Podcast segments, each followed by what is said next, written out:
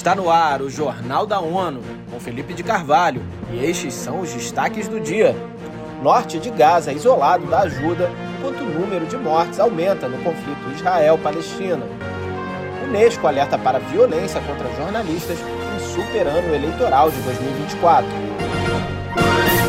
O número de pessoas mortas em Gaza está se aproximando da marca de 9 mil. De acordo com o Ministério da Saúde, administrado pelo Hamas, entre as vítimas estão pelo menos 3,6 mil crianças e 2,1 mil mulheres. Mayra Lopes tem os detalhes. Segundo dados divulgados pelo Escritório da ONU para Assuntos Humanitários, outros 22 mil ficaram feridos.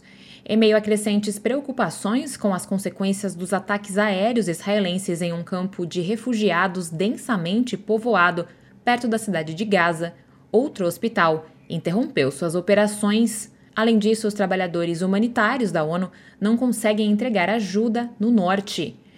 O OSHA ressaltou que as operações terrestres israelenses e os bombardeios continuam. Da ONU News, em Nova York, Mayra Lopes. A cidade de Gaza e o norte da faixa foram isolados do restante do território devido às operações terrestres israelenses e aos confrontos relacionados com os grupos armados palestinos, informou o OSHA.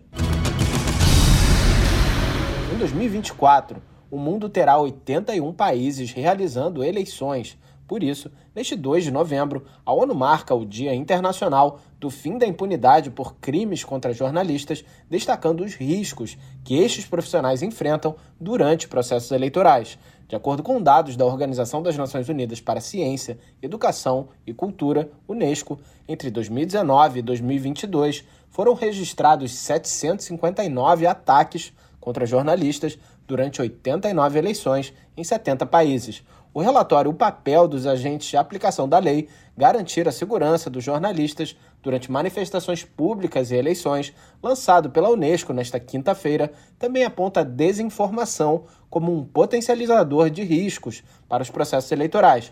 O chefe da seção de Liberdade de Expressão e Segurança de Jornalistas da agência, Guilherme Canella, conversou com a ONU News sobre esse assunto esse tema nos preocupa enormemente, inclusive porque com os avanços eh, da inteligência artificial generativa, que tem aspectos enormemente positivos para várias áreas da, da, nossa vida, eles também permitem uma aceleração da desinformação em distintos campos, inclusive durante processos eleitorais. É, o, o, o que é novo aqui é o que a gente chama dos quatro Vs a velocidade, o volume, a viralidade e a verossimilhança.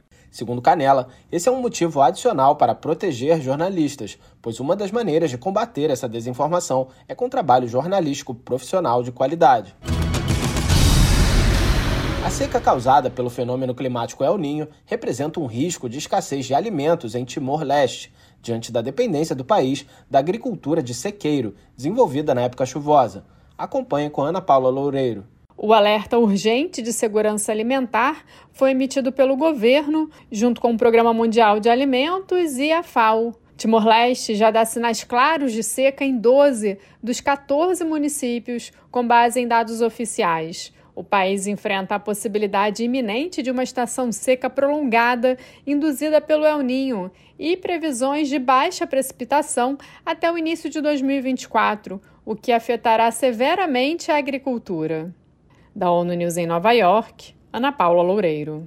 O alerta estabelece uma série de ações de mitigação imediatas e de médio prazo, incluindo a necessidade urgente de prontidão operacional para adquirir arroz em escala para aumentar a reserva nacional de grãos.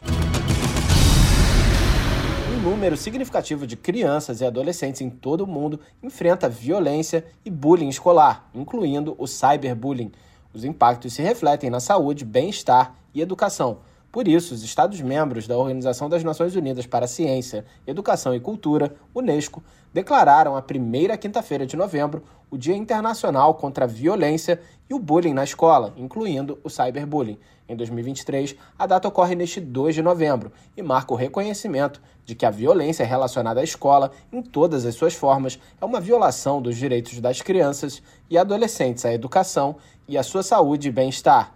O tema deste ano é não há lugar para o medo, acabar com a violência escolar para melhorar a saúde mental e a aprendizagem.